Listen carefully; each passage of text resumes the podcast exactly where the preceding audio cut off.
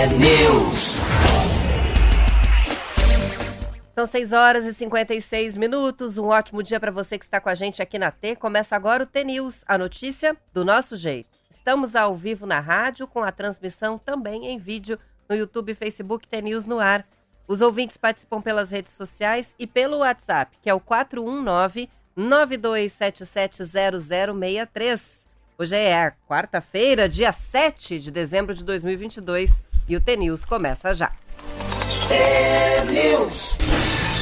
Bom dia, Marcelo Almeida. Bom dia, Roberta, tudo bem? Tudo bem com você? Maravilha! Bom dia a você, nosso ouvinte do T-News.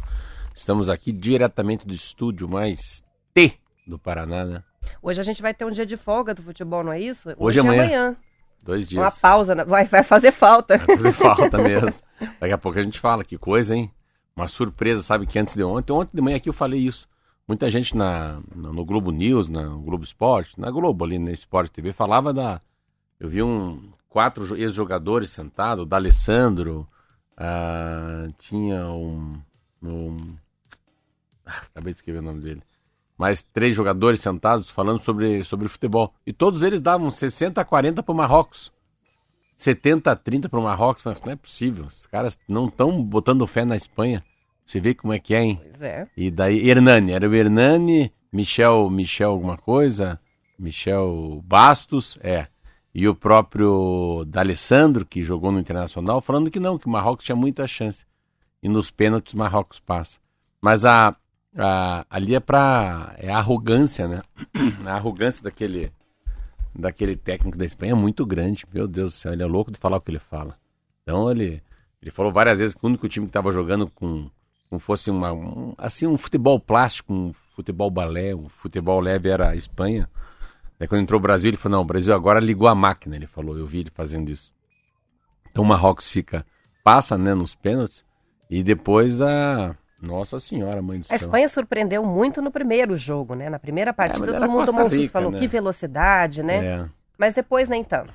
É, eu, eu, eu vejo ali que tava vendo a, a idade deles, né, eles são quase sub-20, né, jogadores muito novos. Acho que tem dois jogadores de 18 anos na Tem, seleção da Espanha. né? Titulares, né?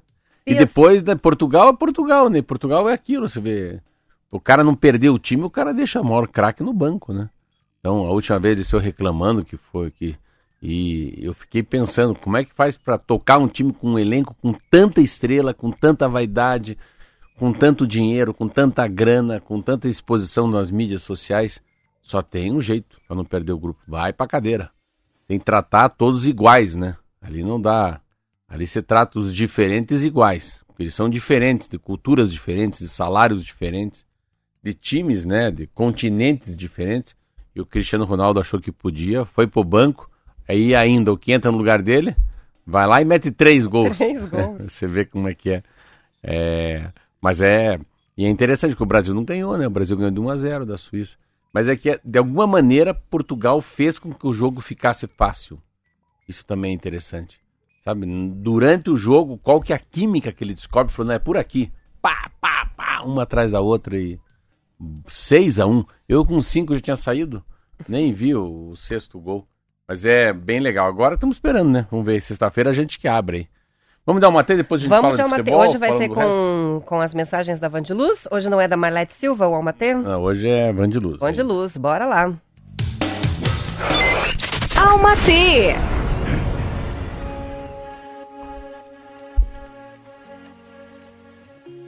Não somos obrigados a nada. Os anos passam, a idade cronológica avança. A maturidade chega, nos coloca no colo, ensina e empodera. Maturidade é sinônimo de simplicidade. Isso significa não perder mais tempo com discussões bobas e desnecessárias. Não procurar quem não nos procura, não fazer questão de quem não faz questão da gente. E quando querem ir embora, seguramos a porta bem aberta para que possamos partir confortavelmente. Sem rancor, sem drama. Além disso, uma das mais felizes e libertadoras descobertas que a experiência nos oferece é a constatação de que não somos obrigados a nada. Ninguém, ninguém é. A vida pode e deve ser leve. Dramas banais não combinam com a ponderação e sabedoria que a maturidade nos traz. Van de Luz. Muito bom, assertivo, na veia. Pá. Isso aí. São sete horas e dois minutos, estamos recebendo mensagens de vários ouvintes já e a Sheila de Balneário Camboriú é, pediu para mandar um beijo para a família dela que é de Peabiru. Peabiru, caminhos de Peabiru, terra perto de Campo Mourão. É uma cidade chegando perto de Campo Mourão, que é a terra da Marlete Silva também. Ah, é? E é a terra do reitor da Universidade Estadual de Ponta Grossa, dos Campos Gerais, do próprio Miguel do Oh, meu Deus do céu, foi, foi ia falar do É Milos Pellegrini, é, é, do qual- Miguel, é, Universidade Estadual de Ponta Grossa. Do Nossa, do Miguel. Ah, vamos ver se os ouvintes vão. O Miguel Sanches Neto. o Miguel escritor. Sanches Neto. Ah, eu achei que podia ser ele, mas não quis dele. chu- chutar e passar vergonha. É a terra do Miguel É, também. também, Piabiru, muito legal. Ela mandou uma foto lá de Balneário Camboriú, tá um solaço hoje lá. Não tem uma Maravilha. nuvem no céu. Tava olhando o mapa do Cimepar. A gente vai ter dias lindos a partir de hoje. Ah, Quinta-feira, sexta-feira, ensolarada, Maravilha. sábado. A chuva vai vir lá no domingo. Como será que tá? Como, como é que será que tá? Eu vi ontem uma matéria ruim ainda da, da de maneira de chegar lá, né? É, ainda, ainda Não- não, toto- não totalmente tá bom, né? liberado, né? Mas pelo menos o tempo mais firme agora nos ajuda é, a, a recuperar né, as estradas nesses trechos que a gente teve desmorona- desmoronamentos. Interessante hoje, Marcelo, com relação às temperaturas, que o calorão não é lá em cima. Aí embaixo. Lá tem 27, 28, que vai ser a mesma máxima daqui. Foz do Iguaçu, 33 graus hoje. Guaíra, 32. Então é pra lá o, o calorão. Os O ouvintes verão. podem participando sobre isso. Mandem fotos, a gente faz galeria lá no Instagram e mostra como é que tá o tempo na sua região.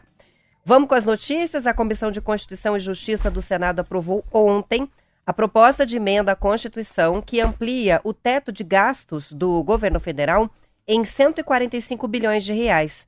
O texto inicialmente previa autorização disso por quatro anos, mas foi alterado. A PEC vai valer em 2023 e 2024 apenas. A exceção ao limite de gastos foi necessária para pagar o Bolsa Família de 600 reais a partir do ano que vem. O valor da ampliação do teto foi reduzido da proposta original, em 30 bilhões. A PEC agora segue para o plenário do Senado, onde precisa do apoio de 3 quintos dos senadores, ou 49 de 81 votos, para daí seguir para a Câmara dos Deputados.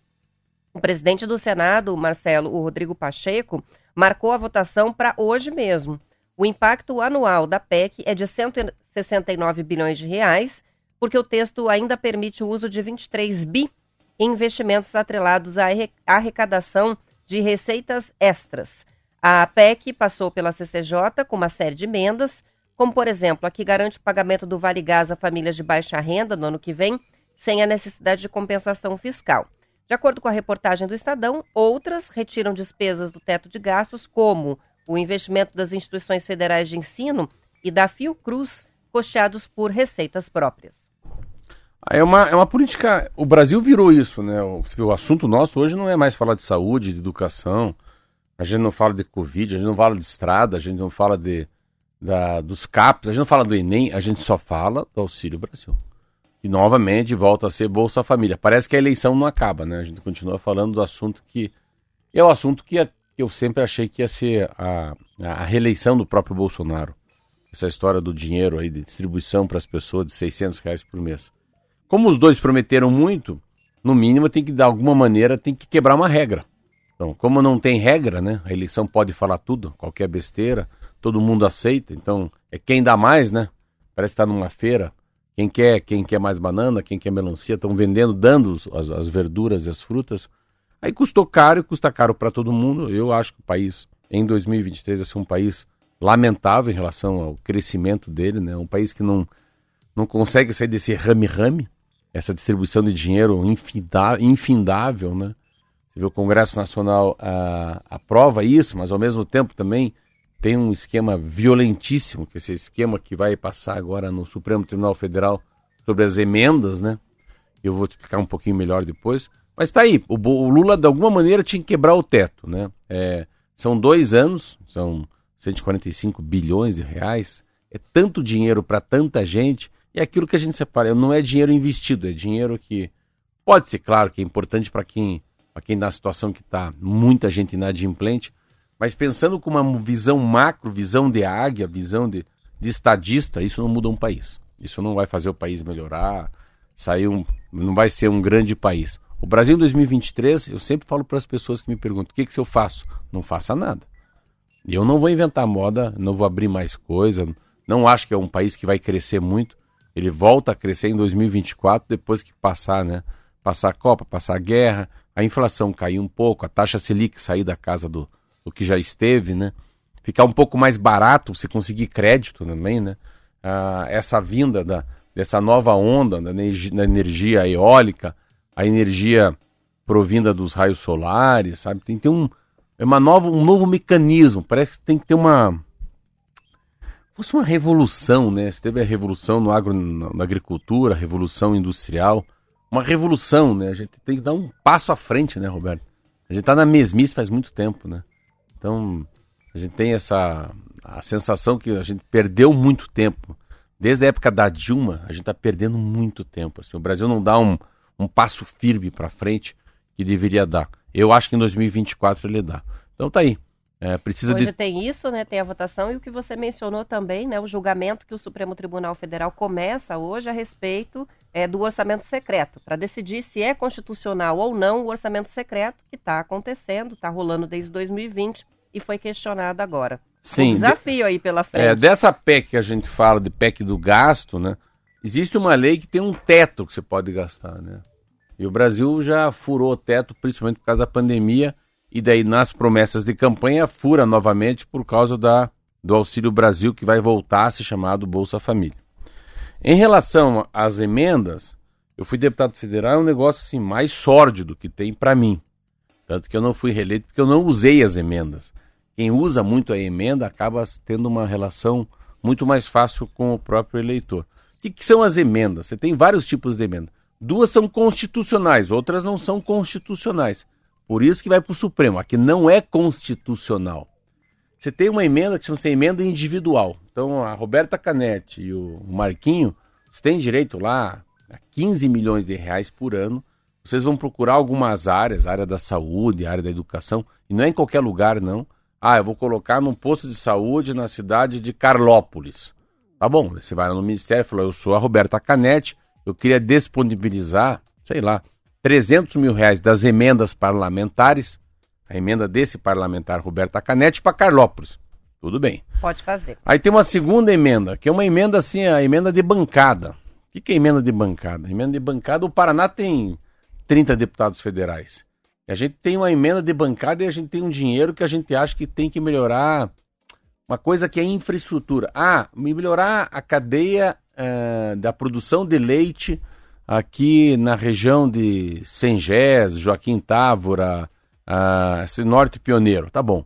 Então nós temos lá 30 milhões, existe uma associação de leiteiros que tem as vacas Nelore lá, a gente passa os 30 milhões para reaquecer a produção de leite daquela região. Isso emenda de bancada. A terceira emenda é emenda de comissão.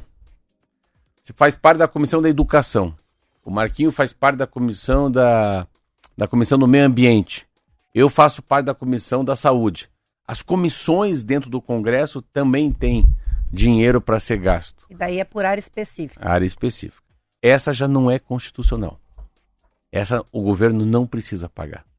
Essa, essa não é institucionalizada, não é obrigatório, essa é opcional. E a outra que é opcional é a emenda do relator que é essa que está pegando. É essa que está pegando. Então, emenda individual, emenda de bancada, emenda de comissão e emenda do relator. Relator é o presidente, é a, é a, lei, é a Lady Gaga lá da música. Ele decide para quem vai o dinheiro são 19 bilhões de reais que eu li essa madrugada. Ah, eu tô lembrando aqui, até fui ver do que, né, que o Lula chamou o Arthur Lira. Por causa disso que ele chamou, chamou, o presidente da Câmara durante a campanha de imperador do Japão, porque o, não, é, por causa das emendas ao monarquia, relator. não precisa falar com ninguém. Coisa. Então, assim, o que que acontece? Eu sou favorável. É a única maneira, as pessoas acham que não, mas a única maneira do governo ter alguma manobra para tocar o país é assim: se você votar sim com a gente, você vai ter emenda. Se não votar, não vai ter emenda.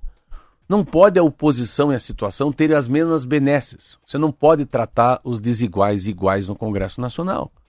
E assim é o jogo democrático. Aí vira jogo Ah, de o tabuleiro. cara, o cara vota, contra, vota contra o Bolsonaro, fala mal do Bolsonaro, contra o Bolsonaro, e tem emenda do Bolsonaro? Não. Ou você vem pro nosso lado, democracia sim. Democracia é quem tem mais voto.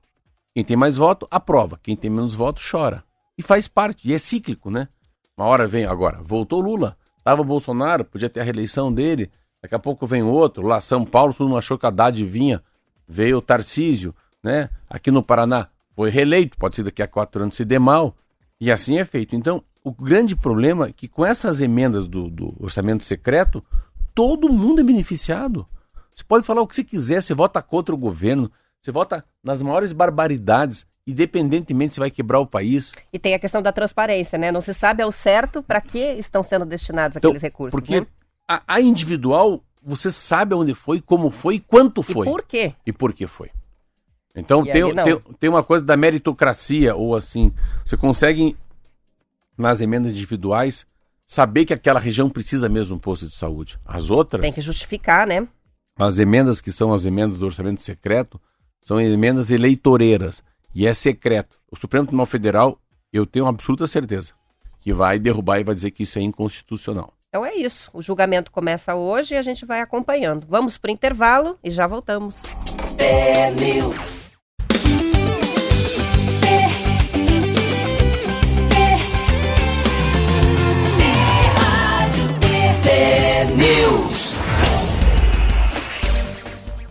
São 7 horas e 14 minutos e agora vamos para a Copa do Mundo. A seleção de Portugal ficou com a última vaga nas quartas de final depois de uma goleada contra a Suíça no Lusail. A partida terminou em 6 a 1 e o Cristiano Ronaldo, até o Marcelo lembrou isso no primeiro bloco, ficou no banco de reservas por quase 75 minutos. O destaque de Portugal foi justamente o substituto dele, o Gonçalo Ramos, que só tem 21 anos e em 30 minutos em campo fez três gols. Desde 2006, quando disputou e perdeu o terceiro lugar para a Alemanha, Portugal não chegava às quartas de final da Copa do Mundo. Em 2014, vamos lembrar, a seleção portuguesa nem passou da fase de grupos. Agora Portugal vai enfrentar a seleção de Marrocos na próxima etapa. Numa partida histórica, o Marrocos eliminou a Espanha nos pênaltis e também passou para quartas de final da Copa do Mundo do Catar pela primeira vez na história. Essa partida também aconteceu ontem e foi disputada no Education City. Os marroquinos são a única seleção africana a permanecer no torneio. As próximas partidas do Mundial acontecem na sexta-feira, com o Brasil e Croácia abrindo a rodada ao meio-dia. Às quatro da tarde, a Argentina enfrenta a Holanda. As informações são do Estadão. Uma coisa é certa, o país vai parar na sexta-feira por volta de umas 11 da manhã. Acabou, já tá todo mundo sextando. Porque é Brasil e depois é Argentina para torcer contra, né? É, olha aí, ó, você também, ora. Mentira, não, mas vou torcer é, a favor. é uma, é uma. Mas é assim, eu fico imaginando o vestiário deles, né? Eu que trabalho no Curitiba, eu fico imaginando o vestiário desses caras antes de entrar no jogo, a concentração, a importância, né, para um, pra um país inteiro passar. Olha, Marrocos, Marrocos parou. Cara, eu vi na televisão ontem, fiquei chocado. É feriado nacional por a semana inteira. Então, a, a doidura que é uma Copa do Mundo, que leva, né? E a, ontem você vê como ah, de todas essas das- de todas as seleções, parece que o menos líder, assim, o menos capaz é o Cristiano Ronaldo. Já vê assim, ó, a França tem Mbappé, aí o, o- o- tem lá o o Brasil fica com, com fica com o próprio Neymar. Você pega a Inglaterra, tem o, o esqueci lá o furacão, o Harry Kane. Harry O Kane. Harry Kane, o Kane, também, também é, o- é um, é um cara diferente. A França é M- MAP. Todos eles têm um cracaço, assim. E Portugal, não, todo mundo é muito bom. E o cracaço que a gente sempre espera, que é o Cristiano Ronaldo, com 38 anos, acaba não entrando no campo. E eles passam por cima da Suíça. Mas eles passam por cima da Suíça porque é uma. É interessante.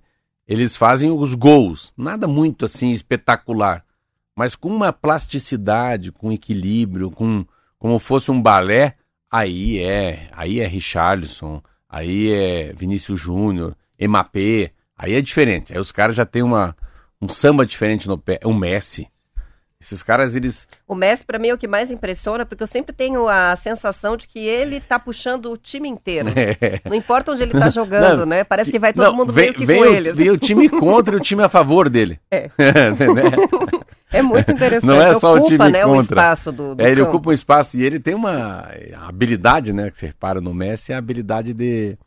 Dificilmente se tira a bola do pé dele, né? Isso que eu acho mais incrível que a bola gruda no pé.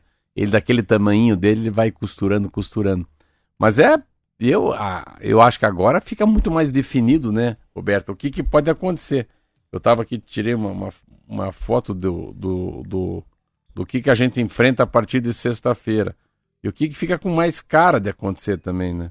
Não tem muita surpresa daqui para frente. E para mim, a surpresa mesmo é Marrocos. O resto não é surpresa. Então vamos lá. Holanda e Argentina, eu acho que, que dá Argentina, assim. Eu também acho Mesmo que não Argentina. querendo, né? Vai ser, É, nós vamos para Croácia e Brasil, eu acho difícil da Croácia por causa da. Primeiro que é um time que está muito cansado, né? Tá muito difícil chegar até aqui. Foi chegando aqui, mas sem água, respiração forte, né? Sem proteína, tá muito cansado. Eu acho que dá Brasil. Então aí já deu uma, uma semifinal aqui na América do Sul, né? Argentina e Brasil. A gente vai para outro lado. Então, sexta-feira a gente joga ao meio-dia, né? E, e daí a, a e ao meio-dia, às 16 horas, joga a Holanda e a Argentina. Então, meio-dia Brasil e no final, no meio da tarde, joga a Argentina. Aí na outra semifinal é interessante, assim. Eu acho que é o jogo mais difícil de saber quem vai ganhar. Que é Inglaterra e França. Inglaterra e França, eles jogam às quatro da tarde do sábado, né? Só que assim, Inglaterra e França, eu particularmente acho que dá França. Acho que vai dar França. E Marrocos e Portugal, eu acho que dá Portugal. Então, temos Inglaterra e Portugal, por um lado, e por outro lado, acho que vai dar Brasil e Argentina. Esse é meu palpite.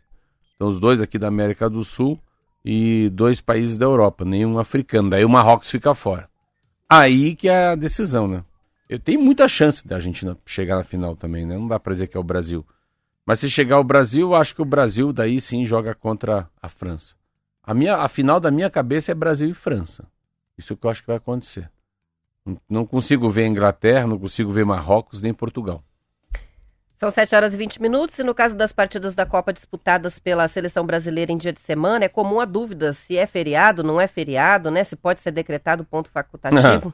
Para o setor privado, não há uma regra específica que defina como é que vai ser o expediente em dia de jogo, ou seja, é um dia comum, útil, com a possibilidade dos funcionários negociarem né, medidas alternativas com chefes, como a liberação, como compensação de horas em outros dias, ou até mesmo assistir a partida no local de trabalho. O advogado especializado na área trabalhista, Rodrigo Marques, disse ao jornal Valor que existe até uma brincadeira de que todo brasileiro que não foi convocado pelo Tite deve sim trabalhar em dia de jogo. Já para o setor público, o ministro da Economia Paulo Guedes assinou uma portaria permitindo que funcionários sejam dispensados de trabalhar nos jogos disputados ao meio-dia, que é o caso do Brasil e Croácia, na próxima sexta-feira. Então, o funcionalismo público federal está liberado. É muito difícil, né? É muito difícil. Tem, tem coisas que não podem parar, né? Claro que o Brasil para, a padaria não para. Não pode fechar a padaria, mas daí como é que faz? Não, é muito difícil, mas é, eu acho que tem uma, uma parada quase natural. A primeira que é o bom senso, né? Você tem um comércio lá com três funcionários, você tem um hospital, uma cooperativa de taxista, é muito diferente o serviço, é muito difícil você falar, ó, tem que parar. Mas como é que você vai fechar uma... Vou dar um exemplo, assim, bem claro. Um velório. Peguei um troço mais inusitado, no velório. Você fecha o velório, deixa o coitado do morto lá, vai embora, vão assistir o jogo e depois voltam. É assim? É, e daí tá marcado às 16 horas o inteiro. É 16 horas tem o jogo. Ninguém vai deixar ele no velório. Então, mas é o bom senso, né, Roberto? Eu acho que tudo fica esvaziado, né? E mas eu, eu se trabalhasse numa empresa e, e tivesse que trabalhar, eu trabalharia. Não, não tenho o que fazer, né? Antes é eu que gostei dessa. Quem não foi convocado que vá trabalhar. Isso aí. Mas é impressionante os números, hein? Nossa senhora, é impressionante. Eu tava conversando com o Fábio, meu sócio. A gente pode falar por causa da padaria. Tava vendo os números, mas não é só o número da, do pouco da baixa presença de pessoas na padaria. Isso é do serviço, pode ser padaria, pode ser hamburgueria, pode ser restaurante, pode ser lanchonete, né? Tô falando serviço de rua, serviços gastronômicos principalmente. Meu Deus do céu, meu Deus. Ainda bem que a Copa é uma vez cada quatro anos, porque os números, eles caem no pé. E não é só no jogo, Marquinho. É na semana. Não é só. Não pense que, ah, depois enche, todo mundo volta. Não. tem uma sensação de que tem mais jogos, né? Então não é só o jogo do Brasil que faz a pessoa. As pessoas também curtem ver a Inglaterra jogar, a França. Estava falando com a, com a Roberta aqui. Eu consegui ver os últimos 10 minutos de Portugal, mas eu consegui ver. Eu abri mão de alguma coisa para ver Portugal jogando. Eu abri mão de alguma coisa para ver a Espanha perdendo. E isso é, serve para muita gente, né? Ah, vamos comprar um pão? Não. Ah, precisava comprar uma calça. Ah, não vou comprar hoje. Deixa passar a Copa do Mundo. Ah, precisava encomendar o fio de ovos. O Natal lá de casa. Ah, não, não vou encomendar hoje. Aí, todo mundo dando uma retardada na agenda, o comércio fica vazio. Mas eu acredito muito, Roberto, que isso aí eu acho que é o, o que mais. A, única regra que pode ter entre patrão e funcionário nos dias de jogos, para mim, chama-se bom senso. São 7 horas e 24 minutos e depois da partida entre o Brasil e a Coreia do Sul, lá no estádio 974, esse estádio que foi construído para a Copa do Catar vai ser desmontado agora. Segundo reportagem do Estadão, a obra, assim como três das vilas para fãs e um centro comercial que fica perto do estádio, foi construída a partir de contêineres de navios cargueiros que foram adaptados para virar desde banheiros e elevadores até camarotes usados em dias de jogos pela FIFA para receber os convidados. A matéria explica que o Catar tem uma longa tradição marítima e que os contêineres passaram a ser muito usados para a importação de produtos assim que o país enriqueceu. Quando, né? No início do comércio do petróleo, a partir dos anos 40, e do gás natural, a partir dos anos 70. Terminada a participação na Copa, será iniciada então a desmontagem desse estádio, com milhares de toneladas de ferro soldado é, conectados para criar o formato do estádio. Segundo o comitê organizador local de entrega e legado, a estimativa é de que o processo agora para desmontar leve por volta de seis meses. E aí, todo o material vai ser doado para que seja, seja usado como espaço esportivo em um país ou mais. Até o momento, não se sabe o destino final do 974. Alguns países africanos, como a Nigéria e também o Uruguai, Uruguai. já demonstraram interesse na estrutura. Não, seria a matéria que eu li, Estadão. Essa mesmo. É mesmo, então? É a mesma matéria. Primeiro que é muito legal, né? Nessa aqui tem uma foto. Você tem a foto? É, aqui no, no, na matéria tem, né? É, então, eu, de fato tem container, é um troço muito louco. Eu não, eu não tava entendendo. Daí Onde vi, é que tava, né? Vi uma foto e consegui entender. Uhum. Mas é muito louco, né? Eles fazem uma. É, é muito doido isso. Fazer um estádio para sete jogos. Foi feito um estádio para passar 300 mil pessoas. E o último jogo encerrou.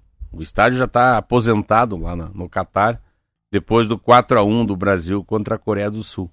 Mas interessante é assim, eles fizeram tudo para ser desmontado. Então o 974, aquele Education vai virar, tudo que eles têm vai diminuir porque eles não têm liga. Então eles não têm futebol. Pode ser utilizado para outras coisas, mas não para o futebol. Mas é muito doido. A Nigéria está querendo, o Uruguai está querendo também. A, a cidade de educação cairá de 40 mil para 20 mil lugares, ó. Essa é a destinação daquela cidade da educação, que é um estádio que eles têm. Mas vai, vai ser levada para. Mas será utilizado pela seleção feminina. O Al Janob e o Amahamali serão destinados aos clubes locais, o Al Rayyan. Em alguns casos, como o Lusan, parte interna do estádio será desmontada para dar lugar a um centro multiuso de comércio. O, o tal do Al Baitá, Al Bait, não sei, perderá 25 mil de 60 mil. Então, todos eles serão reduzidos e destinados a outro, a um outro mundo. E o arquiteto fala o seguinte nessa matéria: eu não gostaria que aqui também fosse repetido aquela palavra chamada elefante, elefante branco. Achei legal. Então, assim, conversei com duas famílias que vieram de lá essa semana. Uma família Mufato, foram assistir o Jogo do Brasil, e outro que é um amigo meu que trabalha no Vitória, lá ah, no time Vitória, que está na segunda divisão, também foi. Marcelo, olha que interessante. Uma coisa muito louca. Ele falou: eu não bebo. Ninguém pode beber. E é uma Copa do Mundo muito pouco bonita, com muito pouca criança e muito pouca mulher. Então você vê que visão. Então é, é uma Copa. É um, é um. É fake, ele falou. É lindo, é um oásis. É um, mas é um mundo construído para aqueles dias depois vai acabar. Não, não é de verdade, não é não é estruturante, não está ali há 100 anos aquele estádio. Há 50 anos atrás ninguém, o Pelé não conhece. Não carrega não, história, né? Não carrega história. Então, eu, eu, eu, né, eu, Marcelo, não, eu não, eu não, não me sinto bem. Não te bem. encanta essa Copa não, do Catar, Não, se alguém mandar, né? me desse de graça para ir ver a Copa no Catar, eu não iria. Eu não iria por uma coisa muito simples. Sabe por quê? Hum. Não poder tomar uma Estela. Olha a minha cabeça. Eu não... acho que você e muitos outros brasileiros. Eu não posso tomar assim, uma né? Estela antes de entrar no campo, não. Eu não vou ver o Richardson, vou ver o Richardson. Nem uma cervejinha gelada, uma batatinha frita assim, né? O pessoal até tá brincando com a cara do Ronaldo, né? Que todas as vezes vai mostrar o Ronaldo assistindo as partidas com uma cara de tédio, falando: olha lá, é. parece aquele funcionário da empresa não, que é obrigado a assistir não, com o pessoal que ele não, não gosta. Eles estão assim, de terno né? e gravata, o Ronaldo com aquela barriga dele, hein? Tomando água mineral. Largado. Tomando água mineral com gás. É a cara da tristeza, né? É. Então eu não. Eu acho que um estádio de futebol sem mulher, sem criança, sem muita família e sem cerveja, para mim não é futebol. Temos participações dos ouvintes chegando. Um dos ouvintes mandou um meme engraçado aqui, que é o Cristiano Ronaldo parado do ladinho, assim, né? Do banco dos reservas, assim. e daí tá dizendo lá, quando sua mãe não te deixava ir brincar na rua. tem que ficar só olhando. E tem muitas participações ah, mas chegando tem, de... Eu tenho que falar uma coisa linda, né? Ah. Eu não sei, eu vi na televisão, eu não vi aqui no computador. Aquela imagem de todo mundo, o, eles enfileirados lá no, no hino nacional de Portugal e todos os, todos os fotógrafos do mundo filmando e fotografando o Cristiano Ronaldo no banco da reserva. Você vê, ele é mais importante. Emblemático, né? Então, ele é mais importante do que os 11. Ele tem mais seguidor, ele, ele é um ele é uma criação, ele tem um jeito de ser, o olhar dele, ele é galã, grande, rico, sabe? Ele é a postura dele é diferente. Ontem, a celebridade é ele. Ah, ontem com, com 38 eu vi, eu tava vendo o finalzinho do jogo, daqui a pouco um, eu eu gosto de ver futebol no, no, todo, no contexto, não um jogador. Quando eu vi que o cara ia perder a bola, ele, o, o, o, português ia tirar a bola. Tirar a bola do suíço, ele já shum, correu. E o cara, ele não tinha tirado a bola do suíço. Então um companheiro do Portugal tirou. Quando ele foi tirar a bola do suíço, ele correu. Quando ele correu, a bola chegou. Estava impedido. Mas mesmo impedido, ele fez um golaço. Ele estava longe, assim. Achou o lugar do, do, do tipo Neymar. Em, vê que o goleiro está olhando para outro lado pum, tava impedido. Mas assim, é um minuto de desatenção de um time, o cara vai lá e cutuca. Então, mesmo com 38 anos, você vê a, como ele dá mídia, né? Ninguém conhece um jogador do. Claro, conhece o Bruno Fernandes, sei lá, tem uns jogadores que eu conheço, é, o Bernardo Silva, essas coisas, mas os caras são. Quando fala CR7, tanto que ele não é um jogador, né? O Cristiano Ronaldo é uma grife, né? Ele é uma grife. Ele é uma grife. São 7 horas e 30 minutos. Vamos encerrando a edição estadual. Depois do intervalo tem o noticiário da sua região e a gente volta para a parte do Paraná. Também continuamos com a transmissão no YouTube até às 8. Aos ouvintes que ficam, boa quarta-feira, até amanhã. Tchau, tchau, até amanhã.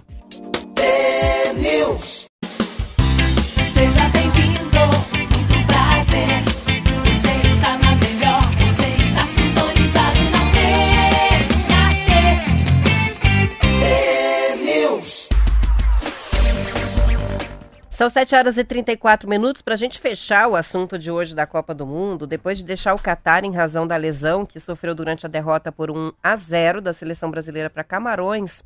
O atacante Gabriel Jesus passou por uma cirurgia no joelho direito ontem, lá em Londres. O Arsenal, que é o time no qual o jogador atua, informou que o procedimento foi bem sucedido e que nos próximos dias ele vai começar o processo de reabilitação. De acordo com os veículos de imprensa da Inglaterra, como The Guardian, o período pode ser de até três meses, dependendo de como o jogador responder a esse tratamento. Reserva da seleção brasileira, o atacante entrou em campo em todos os jogos anteriores à lesão. Os, aos 25 anos, o Gabriel Jesus estava disputando a segunda Copa do Mundo. É, ele é, um é, é, uma pena. Ele é um jogador excepcional. Eu falei que eu fui para Londres assistir ele. Peguei, foi a Silvia fomos para Londres assistir Arsenal e Aston Villa. É, ele é, esse ah, você é, viu ele jogando? Ele jogando é, é, sensacional. O Martinelli, hum, esse Martinelli é. Ah, eles são os melhores jogadores do mundo. Eles são os melhores que os outros ali. Você pega o Aston Villa e o próprio Arsenal.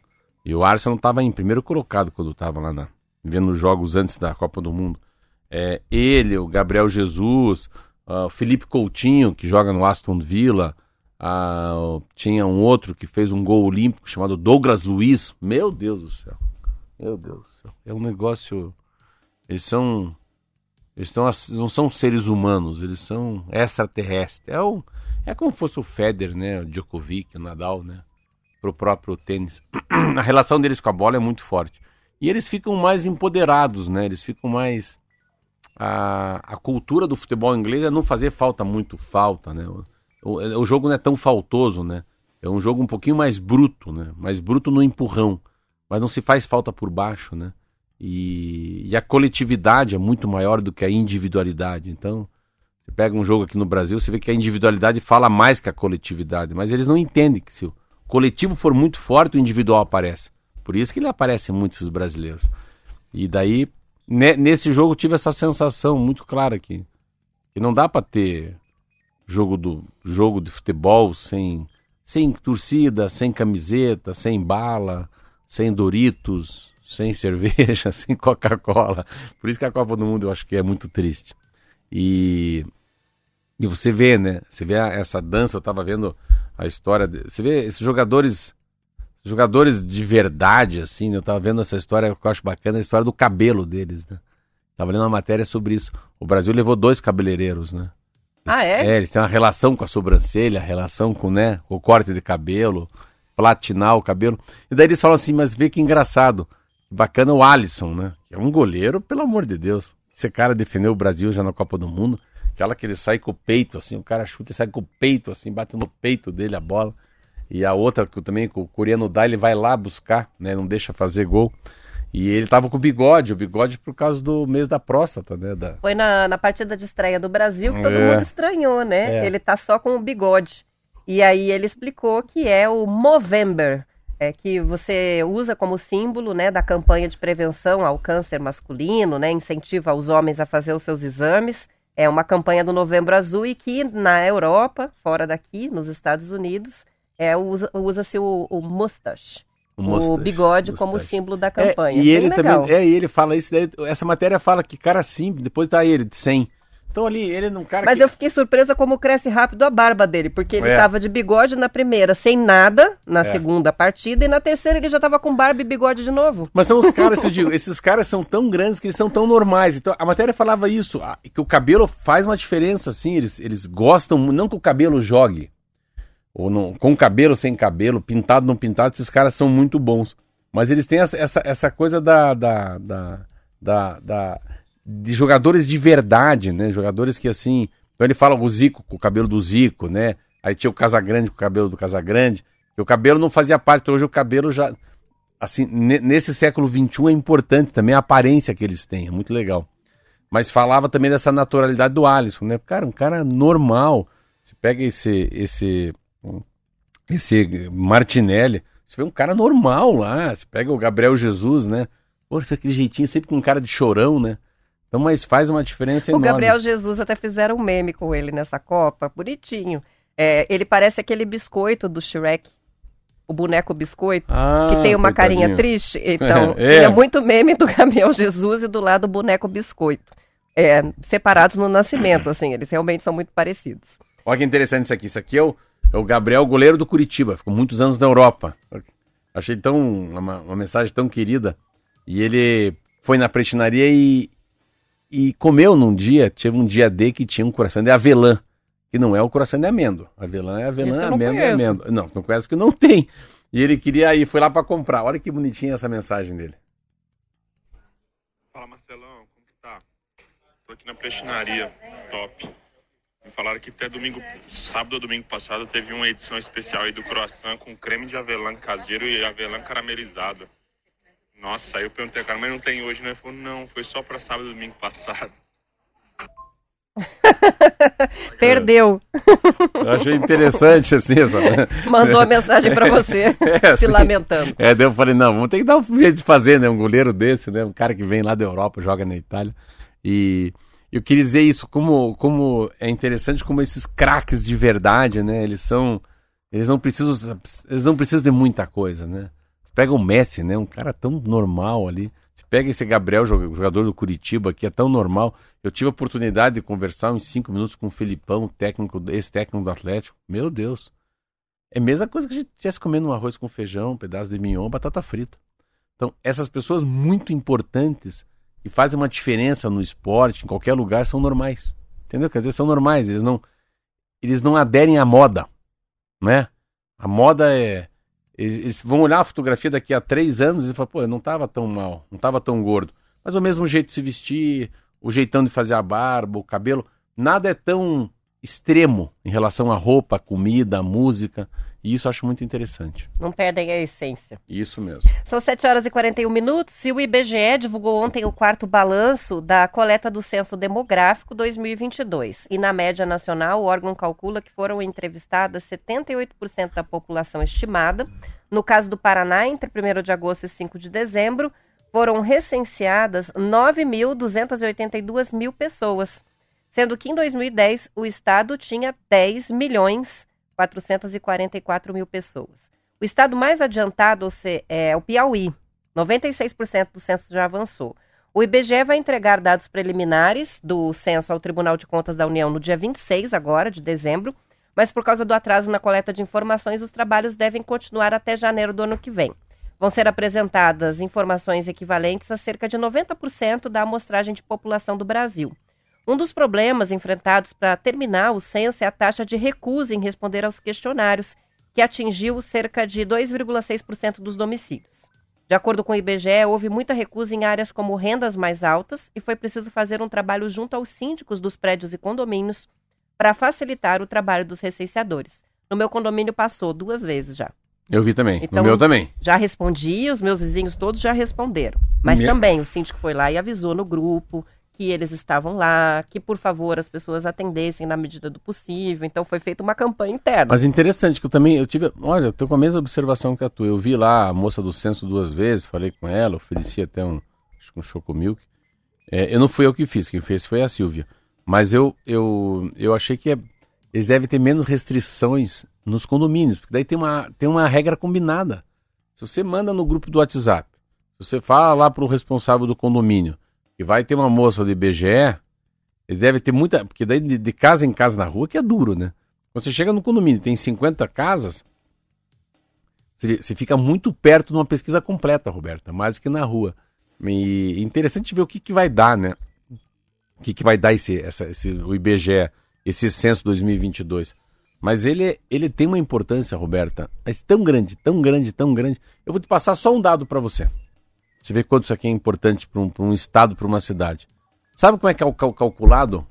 Tem uma coisa no Brasil que é importantíssimo, você não vive sem isso.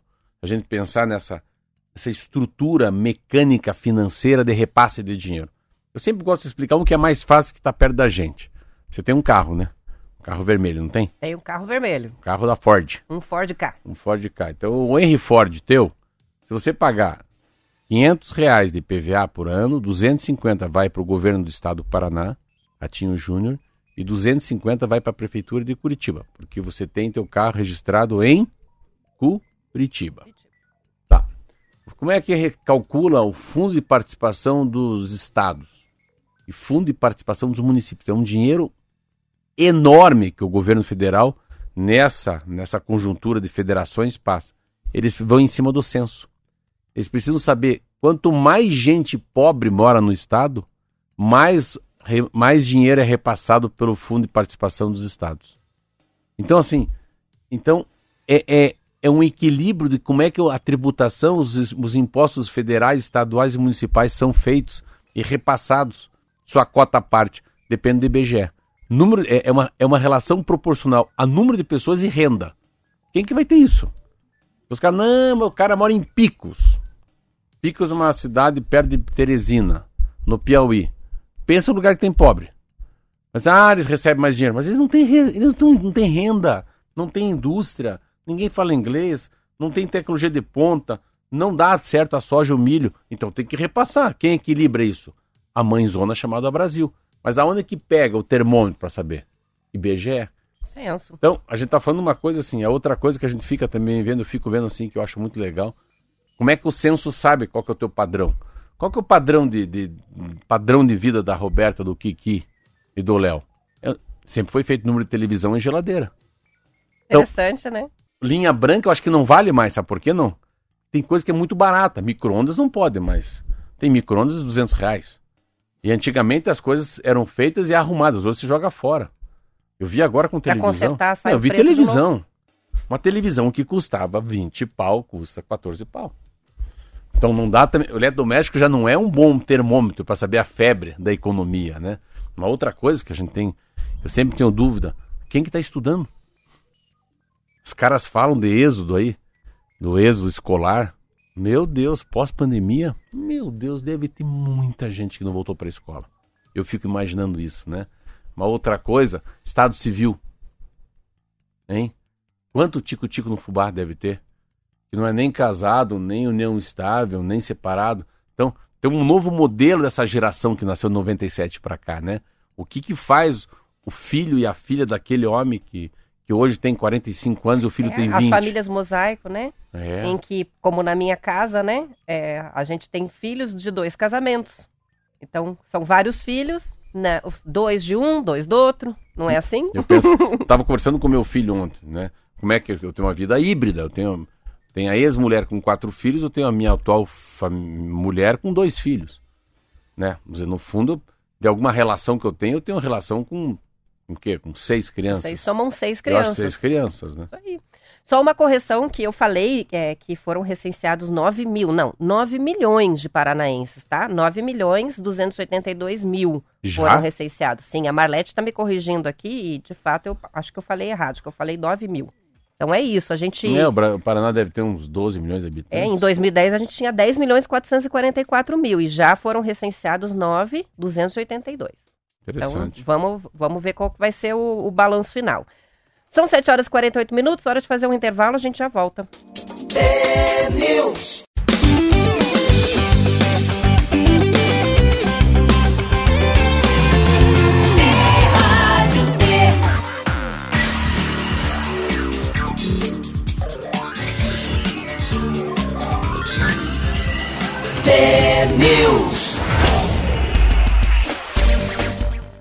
São 7 horas e 50 minutos. As cidades de Foz do Iguaçu e Curitiba, Marcelo, foram escolhidas para receber o, o Snow Park Brasil. É um projeto da empresa brasileira Esportes na Neve em parceria com a MND France, que é líder mundial em equipamentos para estações de esqui. Vão ser parques temáticos, cada um com 4 mil metros quadrados de área construída, isolamento térmico e acústico. As obras já começam em fevereiro em Foz, na rodovia das Cataratas, e em maio em Curitiba. A previsão de inauguração desses parques é 2024. Em Foz, o investimento é de 12 milhões de reais e a estimativa é receber um público de 10 mil visitantes por mês na baixa temporada. No dia 7, hoje, o lançamento vai acontecer em Curitiba, encontro com o vice-prefeito Eduardo Pimentel.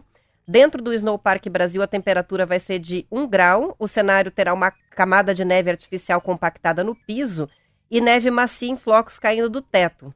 Com o uso de uma tecnologia francesa exclusiva, eles vão simular nevascas, inclusive, no parque. Só depois de Foz e Curitiba, a empresa vai implantar novos parques em São Paulo, Goiânia, Fortaleza e também Salvador. Os parques vão ter toda uma decoração temática, brinquedos, atrações para todas as idades, carrossel com boias, trenós, bonecos de neve, iglus, escorregadores e uma pista de patinação do gelo. As informações são do Bem Paraná. Ah, isso que, isso que gera. Isso gera dinheiro e gera alegria, né? Eu, eu adoro esse entretenimento fora de, de época, né? E acho legal essas coisas que não tem nada a ver com a gente, né? Um país tropical que você vai poder esquiar. Então acho que é uma oportunidade para as pessoas que nunca podem, nunca viram neve. Oportunidade linda para as pessoas que nunca sairão do Brasil para poder esquiar. É um negócio caríssimo. E, e assim, Foz do Iguaçu e Curitiba. Eu sempre digo Foz do Iguaçu, Curitiba e a, a falta de capacidade que a gente tem de usar o litoral, né? O litoral podia ter muito entretenimento. E tem duas coisas que trazem muita gente, né? É um entre... Três. É o entretenimento de água, o entretenimento de neve e o entretenimento de diversões, que são o Walt Disney, Epcot Center, né? O Six Flags, as montanhas russas. São os movimentos, tudo que é dinâmico, né? Tudo que mexe, mexe com o centro de gravidade, né? Força centrífuga. Tudo isso que dá enjoo em mim. Sacode, É, tudo, não, tudo que me dá enjoo, labirintite é bom. e, e a outra é aquela a capacidade que os parques aquáticos têm de mexer com as pessoas, porque a pessoa não sabe nadar, né? As pessoas não sabem nadar. Em, eu, sábado, domingo, eu vou fazer uma travessia no Rio de Janeiro, lá. 2.500 metros em Copacabana. Mas ninguém nada. As pessoas não Nesse sabem. sábado? Domingo, é. Nesse domingo. Opa, Deixa bem. saber. É. mas eu volto domingo, é, volto. Então, assim, se a gente pega neve, neve, meu Deus do céu, cara. Neve, qualquer coisa que tem neve, porque neve é, neve é aconchego, neve é, é chocolate quente, né? É amor.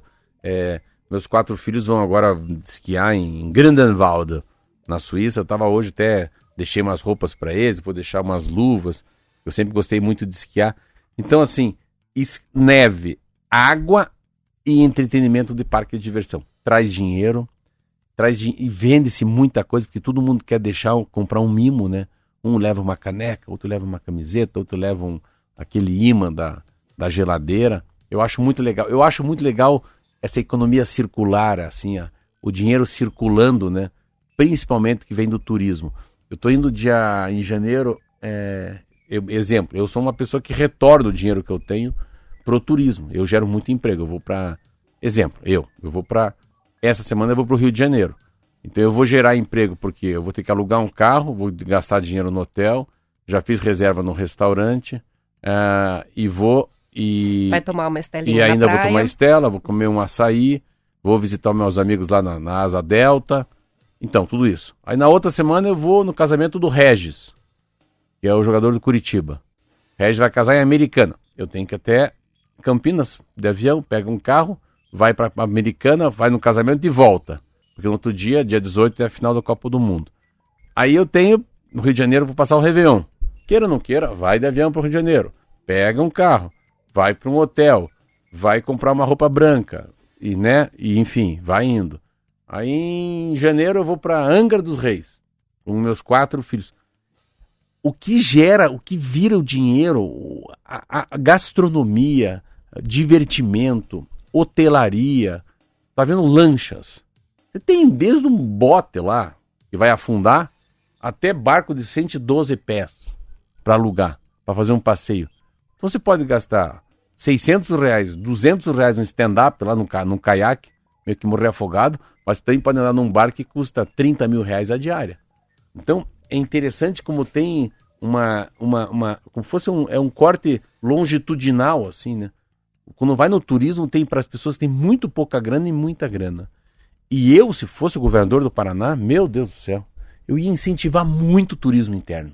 Muito, muito, muito, muito, muito. Uma coisa que falta no Paraná é mostrar para nós, né, curitibanos, que tem coisa linda em Guarapuava, que tem coisa linda em Irati. Cara, não precisa ir muito longe aqui para Malé. Tem coisa linda em Vitimarsum. Nossa, vamos para aqui para os Suaves do Danúbio, que fica aqui, essa região do, das pessoas que trabalham ali na, na maior fábrica de Entre Rios, que é a fa melhor farinha do mundo. Você pega essa história de Capanema, não, você vai para Terra Rica. Pô, Terra Rica é um oásis. Primeiro de maio, perto de Londrina. Só que o curitibano não sabe. Ah, vamos para Camboriú, para Guaratuba. Peraí, mas... Explorar o Paraná. Só que você tem praias de água doce no Paraná. Itaipulândia. Itaipulândia. Maria Helena. Santa Helena.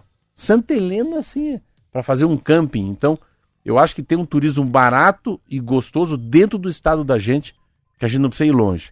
A história de Angra dos Reis, que eu falo sempre, o cara não é possível que tenha no lugar do mundo coisas mais lindas que as ilhas que tem na nessa região fluminense, né, do Rio de Janeiro. Então, o cara ir para Caribe, Croácia, não, não, não. Dá um jeito, pega um Airbnb, vai de busum mesmo, cara, pega uma lancha barata, fala com o pescador, o paraíso usou, é, é mesmo pro rico e pro pobre. Só que esse, essa diversão, isso eu digo assim, é, o entretenimento do, do turismo, ele gera muito dinheiro e ele gera uma outra coisa. Ele gera satisfação na pessoa. Né? Existe uma sensação de, de gratidão, né? Melhora o casamento, melhora a relação com os filhos.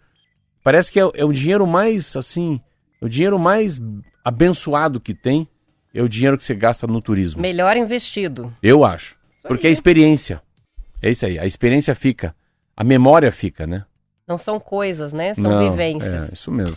A Tati está participando com a gente, mandou alguns vídeos e fotos mostrando, né? Tem sol aí hoje? Dá uma olhada em Cascavel. Eles estão dentro de uma nuvem lá. O nevoeiro Caramba. muito forte. O Romildo também mandou a foto pra gente é, de frente de casa. Quase não dá para ver nada lá. Mas provavelmente é porque vai abrir um solão na sequência, né? É. A gente viu que a previsão hoje é sol e muito calor nessa região do estado. São 7 horas e 57 minutos. O governo do Paraná vai fazer no próximo dia 22 uma nova sessão para a venda de bens imóveis desafetados. O que, que é isso? Que são aqueles que não têm mais uso público. No total, são quatro lotes nos municípios de Curitiba, Paranaguá, Guarapuava e Quintandinha. O primeiro é um móvel urbano de mais de mil metros quadrados que fica no centro de Curitiba, ali na Barão do Rio Branco. São duas construções bem antigas e que estão desocupadas há muitos anos. Prédios daqueles que têm é, aquela fachada histórica, né?